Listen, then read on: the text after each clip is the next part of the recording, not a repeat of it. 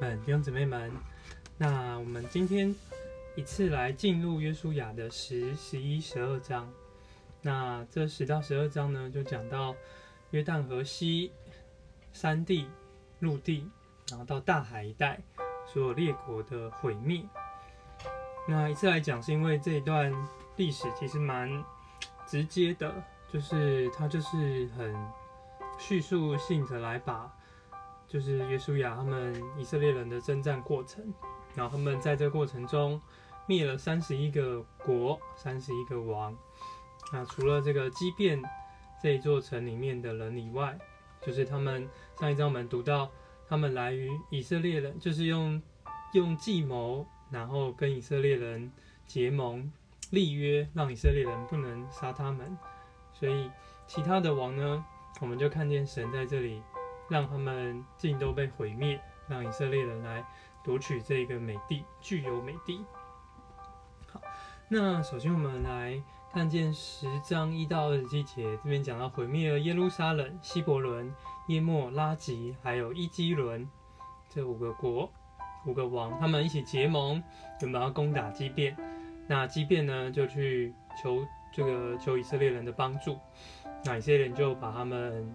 因着神把他们都交在以色列的手中，我们看见十章八节，耶和华对约书亚说：“约书亚说，不要怕他们，我已将他们都交在你手里。他们没有一人能在你面前站立得住。虽然有五个国的力量，但是还是被打败了。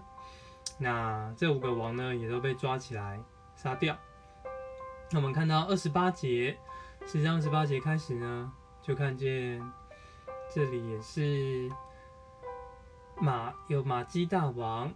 然后利拿的王，拉吉的王，然后基色王，还有这个基伦哦，希伯伦、迪迪毕、加萨、哥山，所有的王都被他们灭了。那我们再看到十一章，十一章又有其他的王听见这个事。这个这么几个王，十一章一节，夏所王、马顿王、申申伦王、亚萨王，还有这个高地里面的诸王，还有东方里面的西方的迦南人，三地的亚摩利人、赫人、比利洗人、耶布斯人，还有西魏人，哇，他们的众军四章四节看到他们的众军出来，人数多如海边的沙，然后有许多的马匹、战车。可是我们在六节也看到耶耶和华又对约书亚说：“不要惧怕，我要把他们全部交给你们，交在以色列人，他们全杀了。”那呃，我们看见十十九这个十八节啊，这边讲约书亚与这诸王征战了许多年日，我们再就看到约书亚他年老了，他这过程一直都在征战，他一生就是在打仗。那十九节我们看见。除了住在畸变的西魏人以外，没有一层和以色列人讲和，都是以色列人征战来的。二十节我们看见这是出于耶和华，要使他们心刚硬，来与以色列人征战。那正如耶和华吩咐摩西的，就是要灭绝这地的国，这地的民。那我们再到十二章，也是就继续击杀了所有的王。那从九节开始，就一一数这个三十一个王，分别是什么王？好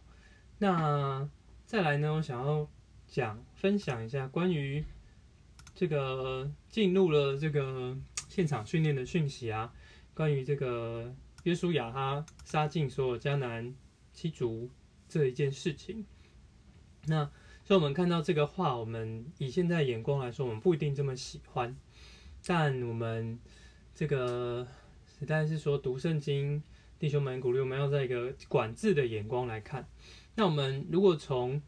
光从这个人道啊、道德的角度来看，说，哎，你怎么可以去灭别的族呢？就把他们杀光。但是如果我们说从研究的角度，他们来看说江南七族的习俗如何，那他们是有县长子为祭，很多淫乱的仪式。那其实神是圣别的。那当然对这些事情，就是不能让这个是存留在以色列民当中。那另外，对于就是如果以迦南族的角度来看，那如果对于以色列人来说呢，他们原本是留在埃及被奴役，诶，那他们现在离开了埃及，他们要去，就是要去具有别的地，好像当初或是匈奴啊，或者他们为了要生活，就去到其他地方。那王国的兴衰谁对谁错，其实并没有一个，没有没有人有办法给出正确的答案。所以，圣经你要当神提到这个罪的问题，他并不来看人类道德的对错。他是看是否远离神，所以我们读这段历史呢，要从神圣的眼光来看，我们就必须要对付我们里面肉体的一切的罪恶。那事实上，从历史来看，说其实以色列人因为对迦南地的外族，他们就是因为没有灭绝干净，所以也导致后来他们混居，造成他们远离神，然后也是被灭国的原因也是这样。他们也违背了神当初的嘱咐，所以以色列国这个也没有维持很久的兴盛就灭亡了。好，那我们盼望借这一段历史，我们要有一个神圣的眼光来看，不要好像要纠结于这个事情到底的对错是如何，我们都没有办法来判断事情的对错。我们那我们就用这样的负担作为我们最后的祷告。哦，主耶稣，是吧？是我们在这看这的历史，有一个神圣的眼光，是吧？不是停留在对错的范围里面，是留在一个，是吧？一个预表，对我们现今的应用上，而且我们要对付我们的肉体，是吧？使我们能够圣别，是吧？能够成为这个尊崇尊荣你圣别的子民，感谢主，Amen。